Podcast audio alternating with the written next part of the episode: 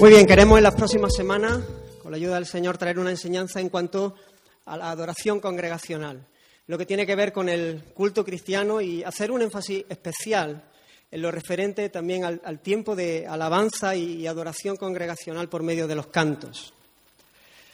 Eh, hace un tiempo eh, tuve una conversación con un joven que me llamó mucho la atención, alguien que aprecio mucho, que no es de aquí, no es de esta congregación, es de otra iglesia.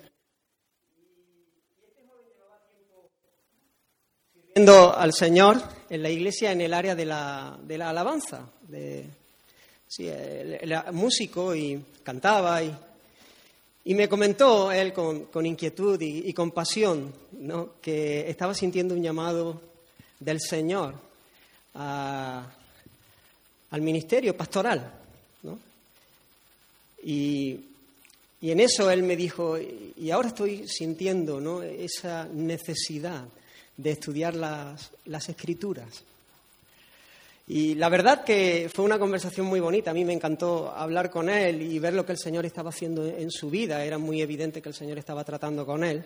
Pero no dejó de sorprenderme el hecho de que era en ese momento cuando él veía la necesidad de estudiar la Biblia, las escrituras, em, como si la adoración tuviese solamente que ver con, la música, ¿no? El, canto congregacional en este caso, ¿no? Con la, tuviese que ver con la música, con los instrumentos. Entonces él se había estado preparando, ¿no? En ese área, pero no había tenido tan en cuenta eh, prepararse en el estudio de las escrituras. ¿no? Y hoy en día, en, muchas ocasiones, en muchas ocasiones, se relaciona alabanza y adoración con música. A los componentes de los grupos de alabanza se les, dice, se les llama adoradores, ¿no? en muchos lugares. Y tendemos a reducir la adoración a momentos donde cantamos al Señor o expresamos palabras de gratitud o admiración. Y obviamente la adoración es mucho más que esto. Una persona que quiere adorar al Señor y quiere servir al Señor en el área de la música, obviamente tiene que prepararse eh, con los instrumentos. Tiene que aprender a tocar o a cantar, pero tiene que conocer al Dios que adora por medio de las escrituras. Escuché decir a Paul Washer que un director de alabanza para una congregación debería calificar como un pastor. ¿No? Y, parece que puede ser a lo mejor un poco exagerado, pero, pero creo que tiene toda la razón.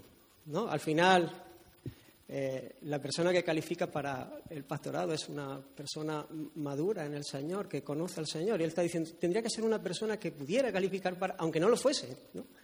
No necesariamente tiene que ser un pastor, pero sí tiene que reunir eh, las condiciones, ¿no?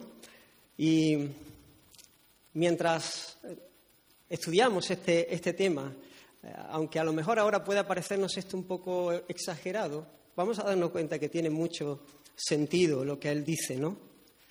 La música la usamos para una parte de la adoración congregacional, y la adoración congregacional es una parte de la vida de adoración. Pero la adoración es mucho más que esto. Si miramos la primera mención que la escritura, eh, donde la primera vez que aparece adoración en la Biblia, nos vamos a dar cuenta que allí no hay música, que allí no hay canciones, no hay música, no, no hay instrumentos, porque la primera vez que aparece adoración en las escrituras es cuando Dios le pide a Abraham que sacrifique a su hijo Isaac. Y entonces él hace tres días de camino, él la prepara todas las cosas, sale muy temprano al día siguiente, hace tres días de camino y en un momento él le dice a los sirvientes que se queden ahí, que el muchacho y él van a ir, van a adorar y van a volver a ellos. Allí no hay música, hay otros elementos importantes que iremos viendo más adelante. Y en esta noche quiero hablar de una manera general en cuanto a la adoración, algo general. Y después iremos también entrando de una manera más particular en lo que tiene que ver con el culto como congregación, como, como iglesia. Así que, ¿qué es la adoración? Quisiera empezar definiendo un poco qué es adoración. Me gustó una definición que leí en el prólogo de un, libro que, por cierto, he usado, he usado bastantes materiales, pero dos libros de una manera especial para estar preparando esto. Uno aparece en la lista de recomendaciones que recibisteis, esa que tan larga, que tenéis el libro ahí ya para que se, llama Nuestra adoración importa, de Bob Kauflin. Este es un libro muy, muy bueno. Es verdad que está dirigido más a líderes de, grupos de alabanza, personas que, están pues, dedicadas a, esa función. Pero mm, cualquiera puede leerlo, es bastante bueno. Y el otro es la música y el canto en el culto congregacional de Sugel Michelin, que realmente no es que Sugel Michelin haya escrito este libro, sino que ha sido un libro que se ha compilado de sermones de, de Sugel Michelin. ¿no? Así que estos libros sí me han ayudado bastante a preparar este, este trabajo. Muy bien, una definición, que es la adoración, y decía que Miguel Núñez, en el prólogo de este libro, Nuestra adoración importa, él define la adoración de la siguiente manera. La adoración es la respuesta de todo lo que el hombre es a todo lo que Dios es. Repito, la adoración es la respuesta de todo lo que el hombre es a todo lo que Dios es. Y aunque ahora mismo el hombre no responde como debiera, porque por causa del pecado no es todo lo que el hombre fue creado para ser, ni conoce a Dios como fue creado para conocerle, pero, hermanos, si hemos nacido de Él, si hemos abrazado a Cristo como nuestro Salvador y Rey, caminamos hacia la meta, por la gracia del Señor, vamos en un camino ascendente, siendo transformados de gloria en gloria a la misma imagen del Señor, en ese proceso de santificación. Y vamos, por lo tanto, siendo mejores adoradores, creciendo en conocerle, siendo transformados a su imagen y en la medida que le vamos viendo, vamos apreciándole más porque vemos su hermosura y mañana, cuando el Señor regrese, seremos hombres y mujeres plenos, perfectos, porque le veremos tal cual es y seremos transformados a su imagen, sin resto de pecado en nosotros. Le veremos cara a cara y nuestro corazón como no puede ser de otra manera, responderá ante su hermosura con los afectos que están a la altura, con afectos que se corresponden a lo que Dios es. Le daremos la honra de vida a su nombre de una manera perfecta. Cumpliremos a cabalidad el propósito por el cual hemos sido llamados. Eso es adoración, la respuesta de todo lo que el hombre es a todo lo que Dios es. Una definición muy sencilla. Adoración es rendir honor a un ser superior. Rendir honor a un ser superior es reconocer la belleza, la gloria del ser que es adorado y no solamente reconocer su belleza, sino reaccionar, ¿no? Eh, la reacción que esto debe provocar en nosotros. Nuestros corazones son cautivados ante tal gloria. Por esto alguien definió adoración como la ocupación del corazón, no con sus necesidades ni con las bendiciones siquiera, sino con Dios mismo. Las palabras más comunes que la Biblia usa para referirse a la adoración, tanto en el hebreo en el Antiguo Testamento como en el griego en el Nuevo Testamento, conllevan la idea de doblegarse, de postrarse, de reverenciar. Es una palabra que se usaba para describir el gesto que el perro hacía de inclinarse y lamerle la mano a su amo. Esa es la, la idea, esa es la palabra que se usaba para eso. La adoración, por lo tanto, implica un verdadero reconocimiento de la grandeza y de la majestad de Dios, así como un corazón asombrado, maravillado y postrado ante esa grandeza. A veces nos confundimos eh, Confundimos lo que es adoración con lo que son actos de adoración, como si esos fuesen los momentos donde adoramos y el resto del tiempo no. Pero la adoración tiene que ver con una inclinación hacia Dios en cada área de la vida. Si pues coméis o bebéis o hacéis otra cosa, hacedlo todo para la gloria del Señor, le dijo Pablo a los Corintios. En nuestra manera de vivir se evidencia, se, se, demuestra, se hace notable, se hace palpable el amor que hay en el corazón por Dios. O lo que es lo mismo, el valor que Dios tiene para nosotros. Porque como dice Nicolás Tranchini en ese libro que, que muchos estamos leyendo de cambios profundos, nosotros amamos lo que valoramos. Y eso no tiene ninguna excepción. Es así todas las veces. Nosotros amamos lo que valoramos y nuestra manera de vivir, de conducirnos por la vida, evidencia cuáles son las cosas que para nosotros son valiosas, cuáles son las cosas que nosotros amamos.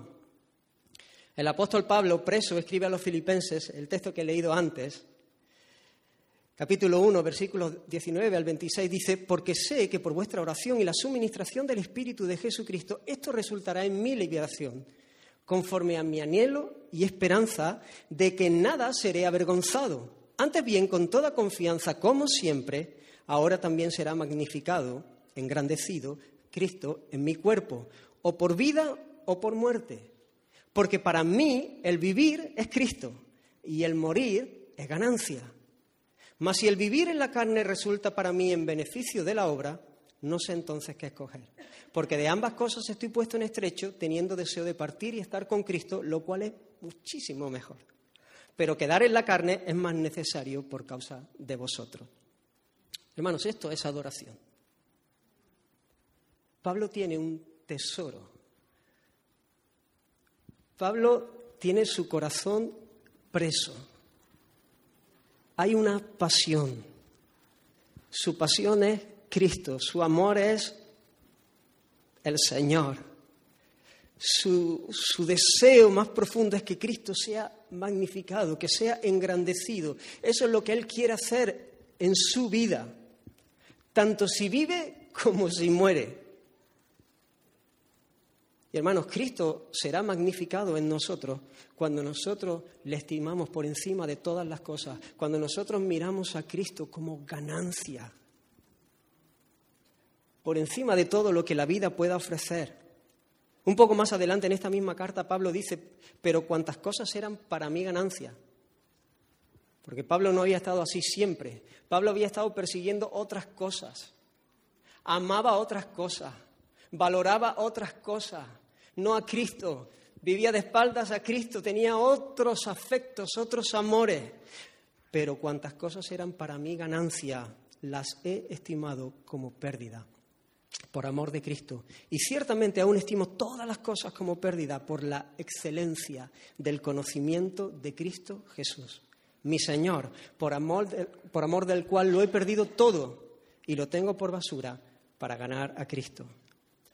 Nosotros, hermanos, magnificaremos al Señor en nuestra muerte cuando consideremos la muerte como ganancia, sabiendo que estaremos con Él. Lo cual, dice Pablo, es muchísimo mejor.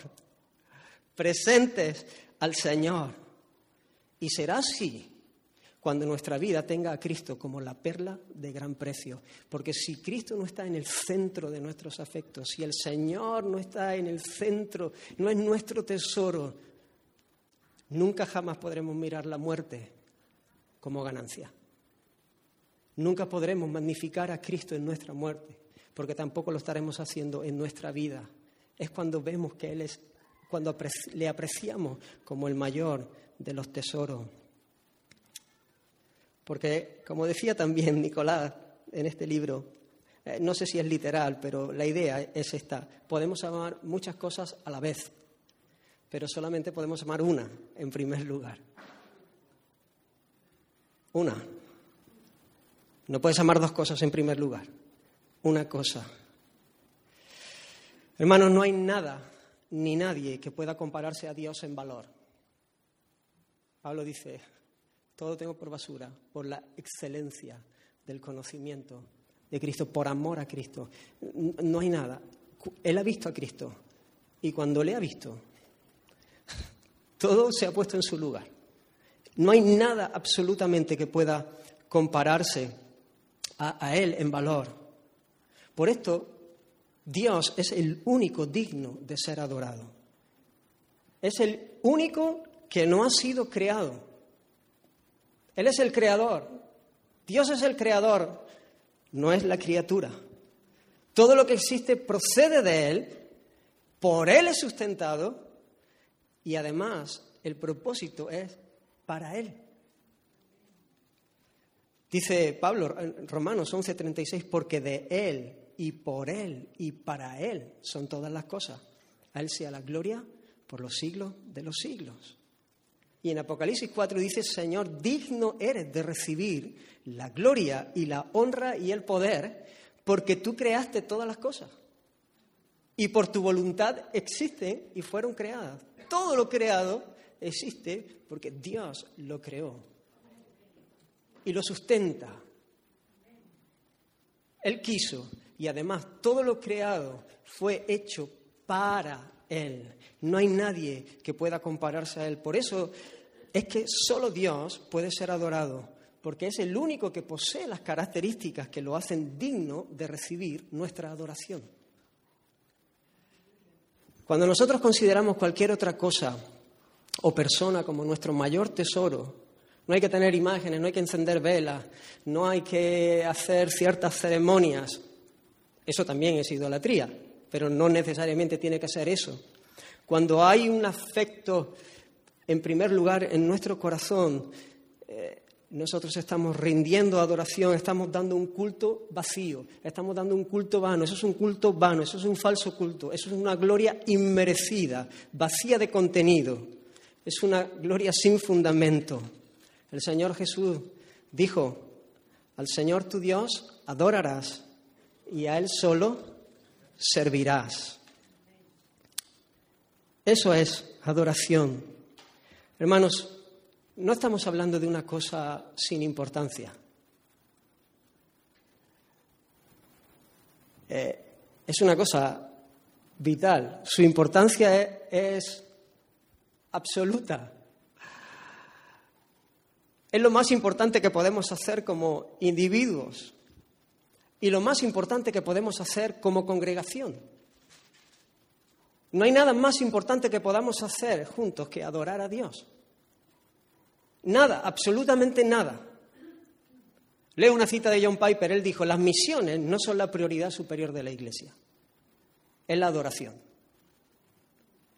Las misiones existen porque la adoración no existe.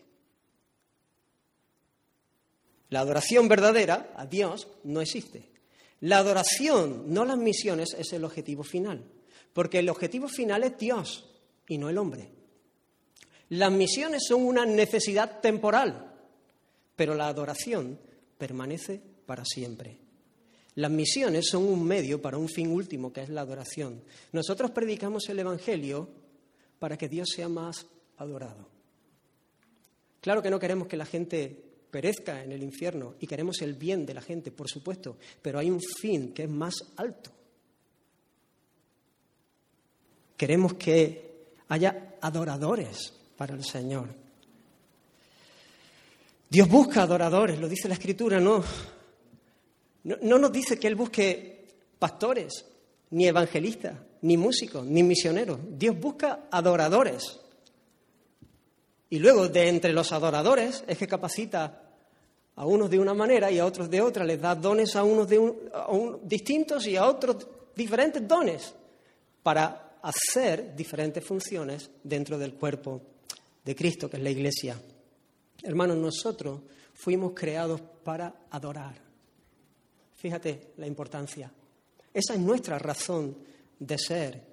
Y de hecho no podemos hacer otra cosa. Estamos diseñados para adorar. Venimos así de serie. Siempre adoramos. La cuestión es si estamos adorando al Dios verdadero o estamos adorando a dioses falsos, a ídolos falsos. El corazón del hombre desde la caída, como dijo Calvino, es una fábrica de ídolos. Una fábrica de ídolos. Desde que nos revolamos contra Dios, el corazón del hombre se ha rendido a los ídolos. Y los amamos porque nos hemos tragado la mentira de que ellos nos van a proporcionar la felicidad que solo podemos encontrar en Dios, en su persona, en caminar con Él y en caminar en su voluntad.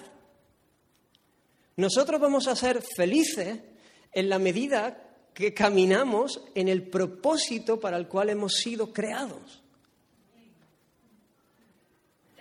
Y cuanto más nos desviemos del propósito para el cual hemos sido creados, más infelices seremos.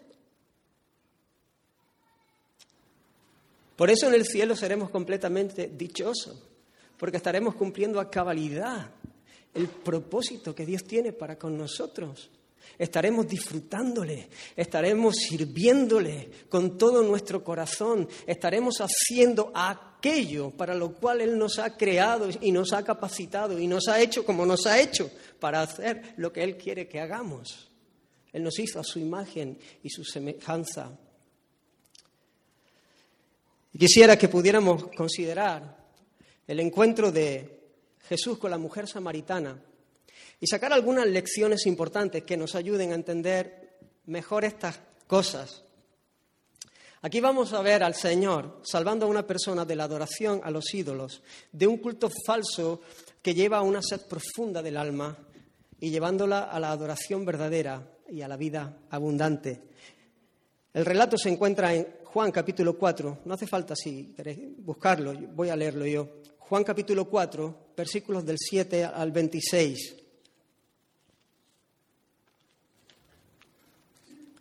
Y dice la palabra del Señor, vino una mujer de Samaria a sacar agua y Jesús le dijo, dame de beber. Pues sus discípulos habían ido a la ciudad a comprar de comer. La mujer samaritana le dijo, ¿cómo tú siendo judío me pides a mí de beber que soy mujer samaritana? Porque judíos y samaritanos no se tratan entre sí. Respondió Jesús y le dijo, si conocieras el don de Dios, ¿y quién es el que te dice, dame de beber? Tú le pedirías y él te daría agua viva. La mujer le dijo, Señor, no tienes con qué sacarla y el pozo es hondo. ¿De dónde pues tienes el agua viva? ¿Acaso eres tú mayor que nuestro padre Jacob, que nos dio este pozo del cual bebieron él, sus hijos y sus ganados? Respondiendo Jesús le dijo, cualquiera que bebiere de esta agua volverá a tener sed. Mas el que bebiere del agua que yo le daré no tendrá sed jamás, sino que el agua que yo le daré será en él una fuente de agua que salte para vida eterna. La mujer le dijo, Señor, dame esa agua para que no tenga yo sed ni venga aquí a sacarla. Jesús le dijo, ve, llama a tu marido y ven acá. Respondió la mujer y dijo, no tengo marido.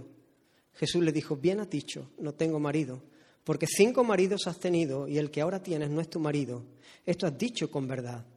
Le dijo la mujer, Señor, me parece que tú eres profeta. Nuestros padres adoraron en este monte y vosotros decís que en Jerusalén es el lugar donde se debe adorar. Jesús le dijo, mujer, créeme que la hora viene cuando ni en este monte ni en Jerusalén adoraréis al Padre. Vosotros adoráis lo que no sabéis, nosotros adoramos lo que sabemos, porque la salvación viene de los judíos. Mas la hora viene y ahora es cuando los verdaderos adoradores adorarán al Padre en espíritu y en verdad, porque también el Padre tales adoradores busca que le adoren. Dios es espíritu y los que le adoran en espíritu y en verdad es necesario que adoren. Le dijo la mujer, sé que ha de venir el Mesías llamado el Cristo, cuando Él venga nos declarará todas las cosas. Jesús le dijo, yo soy el que habla contigo. Hay muchas cosas en este pasaje, pero quisiera solamente destacar algunas importantes para lo que estamos hablando. En primer lugar, decir que la adoración nace como una respuesta al Evangelio. La adoración tiene el punto de partida en lo que Dios ha hecho por nosotros y no en lo que nosotros podemos hacer por Él. Y esto es vital que lo entendamos. De hecho, es imposible adorar al Señor a menos que el Señor haga una obra sobrenatural en nosotros. La adoración nace como una respuesta al Evangelio. El Señor es quien toma la iniciativa. La primera sorpresa de esta mujer es que un hombre judío le pida a una mujer samaritana un favor. Porque los judíos y los samaritanos no se trataban entre sí.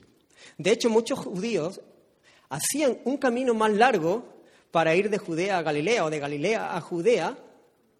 ¿no? Tenían que atravesar la zona si querían hacer el camino más corto. Pero por no pasar por una tierra contaminada y mezclarse con una raza contaminada, según ellos, impuro, no eran puros, eh, ellos hacían un, camino más largo para no pasar por allí. Pero Jesús estaba allí, en aquel pozo. El Señor toma la iniciativa. ¿Sabe? Abraham dejó a los siervos, tomó al muchacho y fue a adorar porque Dios le salió al encuentro antes y se reveló, porque Abraham vivía en Ur, en un pueblo idólatra. Josué da testimonio de que Taré y la familia de Abraham servían a dioses extraños. Así que allí estaba un idólatra más hasta que Dios le sale al encuentro, se revela a él y lo convierte en el Padre de la fe.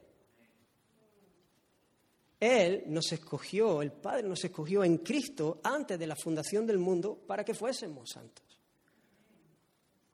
No se fijó Él en nosotros porque éramos. De tal manera amó Dios al mundo que dio a su Hijo, de hecho por eso estaba allí, en aquel pozo, dio a su Hijo unigénito para que todo aquel que en él crea no se pierda, mas tenga vida eterna. Nosotros le amamos a Él porque Él nos amó a nosotros primero. Es muy claro en la Escritura que desde que el hombre se rebeló contra Dios, no hay ni uno solo justo, no hay ni uno solo que haga lo bueno, no hay ni uno solo que busque a Dios, no hay ni uno solo que adore, que siquiera pueda adorar. Y es interesante notar que en el versículo 4 del pasaje, que no, lo he leído, el Evangelio de Juan, capítulo 4, versículo 4, dice, y le era necesario pasar por Samaria. Bueno, había un camino más largo, pero dice la Escritura que le era necesario al Señor pasar por Samaria. Y hermanos, esta era la necesidad que había gente amada desde la eternidad y que necesitaba ser salvada en el tiempo para la gloria del Padre. Gente que tenía que ser salvada de un culto falso, de una sed profunda del alma y llevada a un culto verdadero y a una vida abundante. Así que el Señor es el que toma la iniciativa, pero además Él viene con un don glorioso hay, gracia, hay gracia, hay favor. Él no viene a dar el golpe por nuestra rebelión. Él viene a derramar de su gracia. Si conocieras el don de Dios, le dice Jesús a la mujer, si conocieras el don de Dios y si conocieras quién es el que te dice, dame de beber, entonces tú me pedirías y yo te daría agua viva. La mujer está perpleja todavía porque el judío se ha dirigido a ella pidiéndole un favor, pero ahora todavía se sorprende más de lo que Jesús le dice. Porque Jesús viene a decirle, lo sorprendente no es que yo siendo judío te haya pedido a ti agua. Eso no es lo sorprendente. Lo sorprendente es que tú, estando delante de quien estás, si supieras la gracia que hay, si supieras el regalo de Dios, si supieras el don del cielo que hay disponible, si fueses consciente de tu necesidad, de tu condición, entonces serías tú. Lo sorprendente es que no seas tú la que me pidas a mí que te dé de beber. Porque si me lo pidiera, yo te lo daría. Yo te daría, pero yo te daría un agua diferente a la de este pozo. Yo te daría un agua viva, un agua que calmaría la sed de tu alma de manera definitiva, para siempre. La mujer no se está enterando de nada. La, mujer va de asombro en asombro, sorprendida, no sabe, no, no, no, no hila, no, no, no cuadra el asunto. Pero nosotros sí sabemos de qué está hablando, porque hemos leído las, escrituras, porque sabemos cómo acaba el relato, porque y el agua de la que está hablando señala a la presencia permanente del Espíritu Santo en la vida del creyente. Un poquito más adelante en el capítulo 7 encontramos las palabras de Jesús en, el gran día de la fiesta, cuando Él dice, si alguno tiene sed, venga a mí y beba. El que cree en mí, como dice la Escritura, de su interior correrán ríos de agua viva. Esto dijo y aquí, Clara, esto dijo del Espíritu que habían de recibir los que creyesen en Él, pues aún no había venido el Espíritu Santo porque Jesús no había sido aún glorificado. Es Dios viniendo a morar en el creyente de una manera permanente. Es la vida de Dios en el alma del hombre. Él es Dios irrumpiendo en nosotros, cambiando nuestro corazón de piedra insensible, dándonos vida y poniendo un corazón de carne, con nuevos afectos. Él es el que abre nuestros ojos para que podamos ver a Cristo precioso, glorioso, como realmente es, y correr a Él en arrepentimiento y en fe. Él es quien nos lleva a la comunión con Dios, a la vida abundante. Él nos guía, nos ayuda, nos consuela. Él nos imparte el gozo de Él. Él nos da su gozo, el gozo de Dios, su paz. Jesús dijo, mi, paz os doy, su gozo. No hay un ser que tenga más, gozo que, que Dios. Hoy me mandaba Antonio un mensaje, Antonio Espino. Y entre el mensaje decía, mi corazón rebosa de gozo. Y yo me emocionaba, Me dice, Abraham, mi corazón rebosa de gozo. Y a veces digo, dice, porque en medio de lo que estoy viviendo, en medio de la situación, no cuadra. Pero sé que el Señor está conmigo. Y llevo una semana experimentando esto de una manera especial. Porque no es un gozo que uno fabrica, no es uno que se comienza a decir un mantra y entonces se evade de la realidad y comienza a sentir algo especial que lo... No, no, no, es algo de Dios. Es el Espíritu de Dios. Obrando en nosotros y haciéndonos experimentar su gozo, su paz, su dicha, la vida abundante, la vida eterna.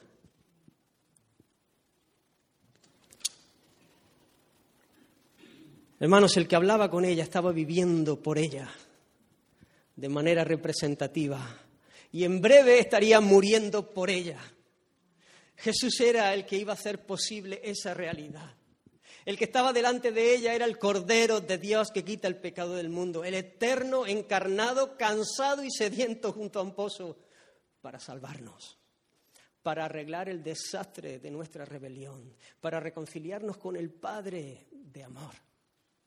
Ese hombre que estaba allí hablando con ella era el Mesías, el Salvador del mundo, como terminan diciendo aquellos que esta mujer fue a buscar. Le dijo, ven, ven, que aquí hay alguien que me ha dicho lo que yo he hecho. Y todos dijeron al final, este es el Mesías, este es el Salvador del mundo. Y ya no creemos solamente por tus palabras, es que ahora le hemos escuchado a Él. Y era necesario que él acabase su obra y dijese, consumado es desde aquella cruz, y se levantase triunfante al tercer día resucitando y ascendiese a los cielos y se sentase en el trono como rey de los reyes, como señor de los señores, como el señor de los vivos y de los muertos. De todos. Para que el Espíritu de Dios, el otro consolador, viniese. Ahora la mujer todavía no se está enterando de nada. Esto que hemos dicho aquí la mujer no sabía. Ella no tiene comprensión ni del don ni de quién es el que habla, pero le pide ese agua. Ella está diciendo, tú dame ese agua, que yo ya no tenga más sed y que no tenga que estar viniendo aquí al pozo cada día a sacar el agua. Y sabe, Jesús responde a su petición y la conduce para llevarla al culto verdadero de un alma satisfecha en Dios. Y lo primero que hace es poner delante de ella su pecado.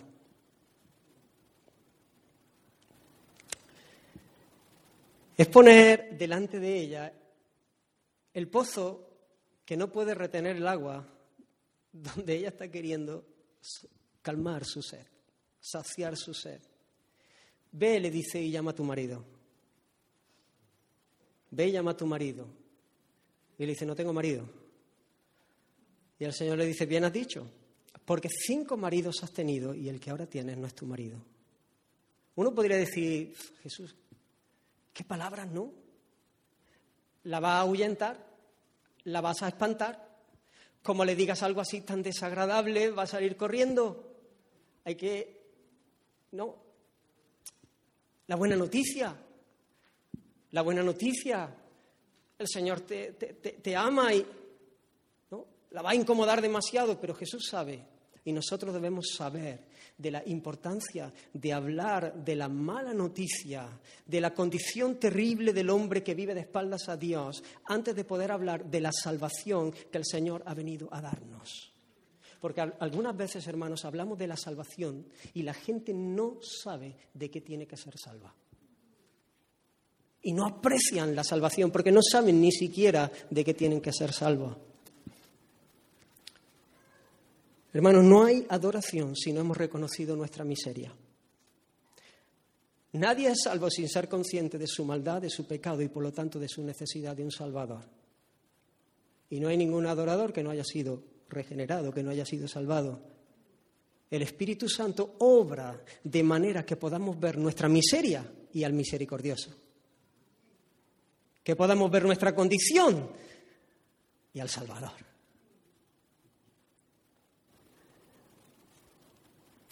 El apóstol Pablo a los romanos en el capítulo 12 le dice, os ruego por la misericordia de Dios que presentéis vuestros cuerpos en sacrificio vivo, santo, agradable a Dios, que es vuestro culto racional.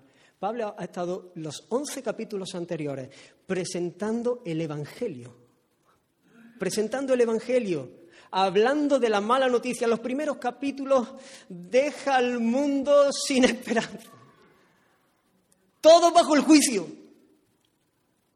Y después comienza a traer la buena noticia. Y cuando termina de presentar el Evangelio capítulo 11, entonces les llama, os ruego por las misericordias de Dios. El Evangelio. La adoración siempre es una respuesta al Evangelio. Os ruego por las misericordias de Dios que presentéis vuestros cuerpos en sacrificio vivo, santo, agradable a Dios. Ese es vuestro culto lógico, ese es vuestro culto racional, Ahora ya no tenéis que venir con vuestro corderito, con vuestras ofrendas de... No, ahora sois vosotros los que os entregáis. Sois vosotros los que os presentáis delante del Señor.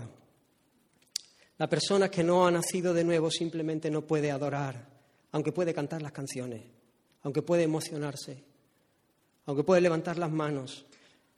Es necesario un nuevo corazón, es necesaria la fe, el culto es la reunión de adoradores para adorar juntos. Después de esto, la mujer cambia, ¿no? Parece que, que vira la conversación, no le interesa ir por allí.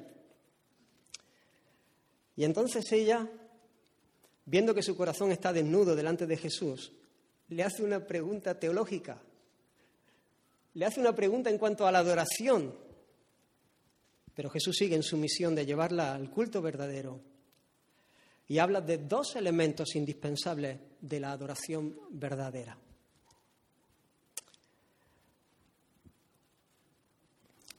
La, la, mujer, después de que es confrontada con su pecado, le dice, me parece que tú eres profeta. Vamos a ver, tengo una pregunta. Vamos a aprovechar, tengo una pregunta teológica. Nuestros padres dicen que nosotros debemos adorar en este monte. Vosotros los judíos decís que en Jerusalén. bueno, ¿quién está en lo cierto? ¿Dónde tenemos que adorar? Y la respuesta de Jesús señala que lo importante de la adoración no es el lugar, sino a quién y cómo. Y aquí están los dos elementos. La adoración es en espíritu y en verdad. Lo importante no es el rito. ¿Qué es adorar en espíritu? Adorar en espíritu significa adorarle de corazón. No como algo externo y corporal, sino como algo interno y espiritual. Siempre lo externo, lo que hagamos exteriormente de formas, tiene que ir en consonancia con lo interno, porque si no, no hay culto verdadero. Lo importante no es el rito, ¿no? no es el lugar. Bueno, pues ya está. Si vengo aquí y adoro, pues ya está, he cumplido. Eh, Dios tiene que estar satisfecho. No, no, no, no, no es, no es un rito, no es un lugar. La adoración tiene que ver con el corazón. Este pueblo de labios me honra. De labios me honra, sí, sí, se saben las canciones estupendamente. Eh, cierran los ojos y tú lo ves y echas una fotografía al local y parece un culto en toda regla, pero su corazón está lejos de mí. Y eso no es adoración. Da igual que estés en la iglesia. Da igual que te sepas todo el lenguaje y todas las formas. Y...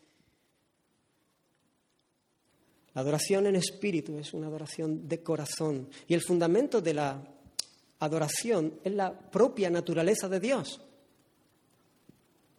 Él es espíritu, nos dice el texto, Jesús lo dice. Dios es espíritu y porque Él es espíritu, nosotros debemos adorar en espíritu y en verdad.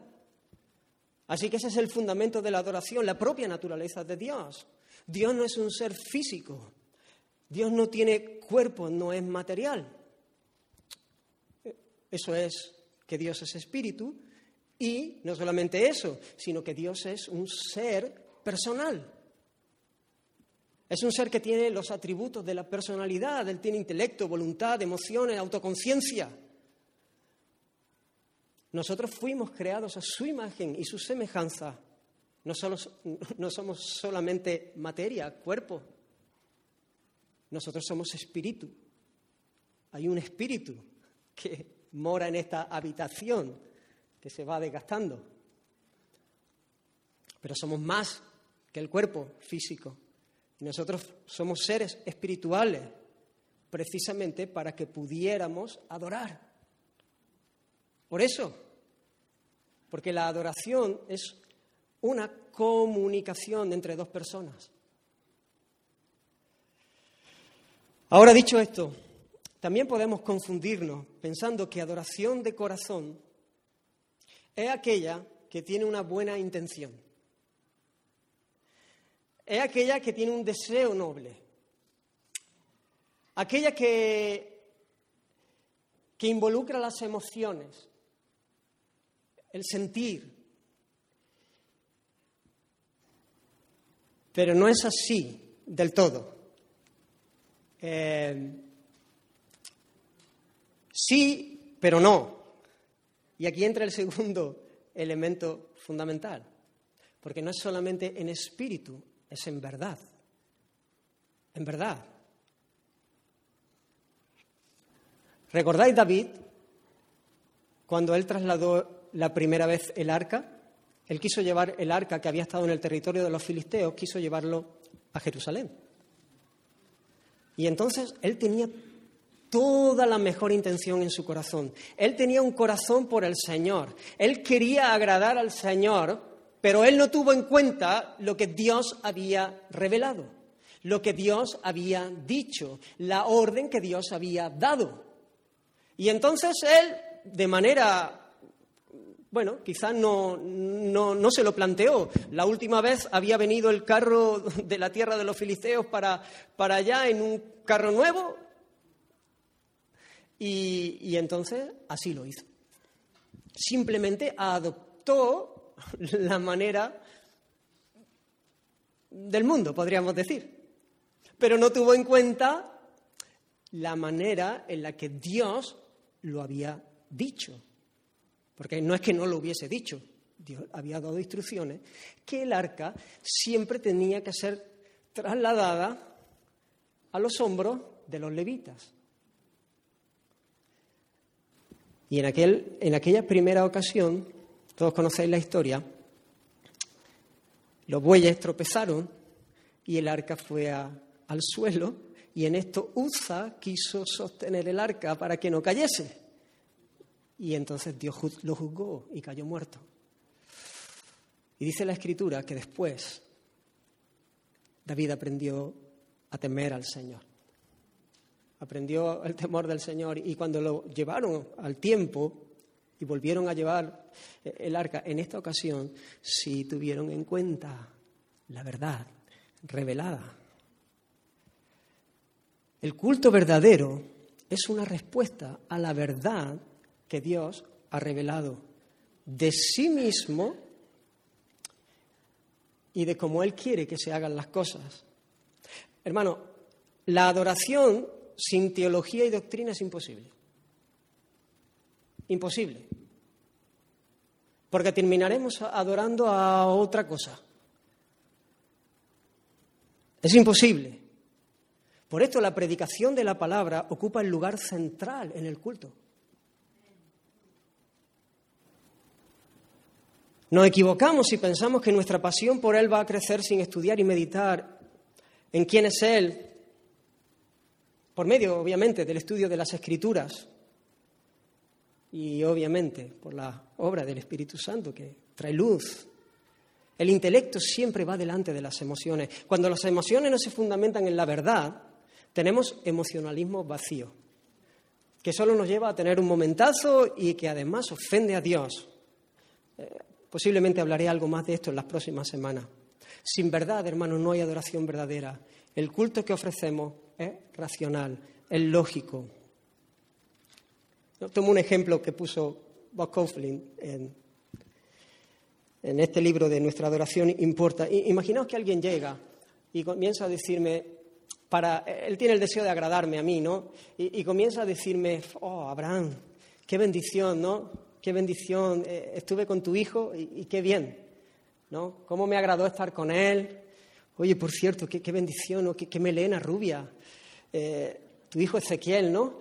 Eh, esa tez tan, blanca y además, oye, ¿cómo juega baloncesto? Es que le encanta el, baloncesto y, y, uno... Y, y, él tiene el deseo de agradarme a mí, ¿no? Pero dice, ¿Cómo? ¿Tú de qué me estás hablando? ¿A quién te refieres? Porque mi hijo Ezequiel, para empezar el baloncesto, que, que nada, a él le gusta el fútbol. Por cierto, melena no tiene. Y rubio no es. ¿Cómo podemos adorar a un Dios desconocido? Y a veces eso es lo que pasa, que se adora una caricatura. ¿Cómo podemos agradar a Dios si ofrecemos un culto diferente al que Él quiere. Si quitamos la verdad o la mezclamos, no estaremos dando un culto que nuestro Dios merece. A veces vemos iglesia donde el culto muestra una imagen de Dios como si fuera el coleguita que ha venido a bendecirnos, con un lenguaje ligero, con chistes fuera de lugar, con palabras que se le hablando de Dios con una ligereza, como si fuera eh, un amigote a nuestra altura. Yo he estado en eso, lo, he visto. En otras pudiera ser todo lo contrario. El culto deja ver como que Dios es alguien lejano, imposible de alcanzar donde la solemnidad parece tristeza, aburrimiento, distancia, frialdad. Lo importante es la forma. Me llama la atención que generalmente en estas iglesias no sanas, y en algunas que no se podrían llamar iglesias, suele darse una relajación moral y un apego a las cosas de este mundo. generalmente. Nosotros tenemos que entender eh, y pedir al Señor que podamos caminar en un equilibrio, porque la Biblia habla de fiestas solemnes, fiestas solemnes, y me parece, y me parece muy importante este concepto de fiestas solemnes, porque eso es lo que deben ser nuestros cultos, una fiesta solemne. Y aunque parezcan términos contradictorios, no lo son, no lo son para nada, no, para nada son términos contradictorios. Por un, un, lado, nuestro culto tiene que ser solemne, tiene que haber solemnidad, porque adoramos a un Dios que es majestuoso, santo, temible. Isaías, cuando vio al Señor, dijo, ay de mí. Cuando tuvo una visión de la gloria de Dios, dijo, ay de mí, ay de mí, ay de mí que yo soy un hombre de labios inmundos, que pertenezco a un pueblo de labios inmundos y he visto al rey con mis ojos. Él no se miró a sí mismo y dijo, ah, qué bien, hombre, ¿a quién iba a, darle Dios una experiencia de este tipo? Pues a mí, que soy la caña. No, él cuando vio la majestad de Dios, cuando vio la gloria de Dios, él quedó impactado, impresionado. Pero por otro lado, hermanos, es una fiesta. Porque adoramos a un Dios que es Padre de misericordias. Adoramos a nuestro Padre que nos ama que nos ha amado de una manera que se escapa a, nuestra, eh, a, nuestro entendimiento. Y hermanos, esta realidad de que Él es Padre de misericordia no elimina a la otra, de que Él es un Dios santo, majestuoso y temible. Al contrario, la realza. La realza, hermanos. El hecho de que nos ame y haya tenido misericordia de nosotros es la base más fuerte para el temor reverencial a Dios. Por eso dice el Salmo 130, pero en ti hay perdón para que sea reverenciado. El adorador está lleno de gozo porque sabiendo quién es Dios y quiénes éramos nosotros, que éramos enemigos suyos, hemos sido reconciliados con Él por la sangre de Cristo. Por eso hay una fiesta, hay gozo, hay alegría, porque hemos sido salvados, porque hemos sido abrazados como hijos de Dios, pero eso no elimina la solemnidad de saber que Dios no es el coleguita, no es un amigote como cualquiera, no está a nuestra altura, es el otro.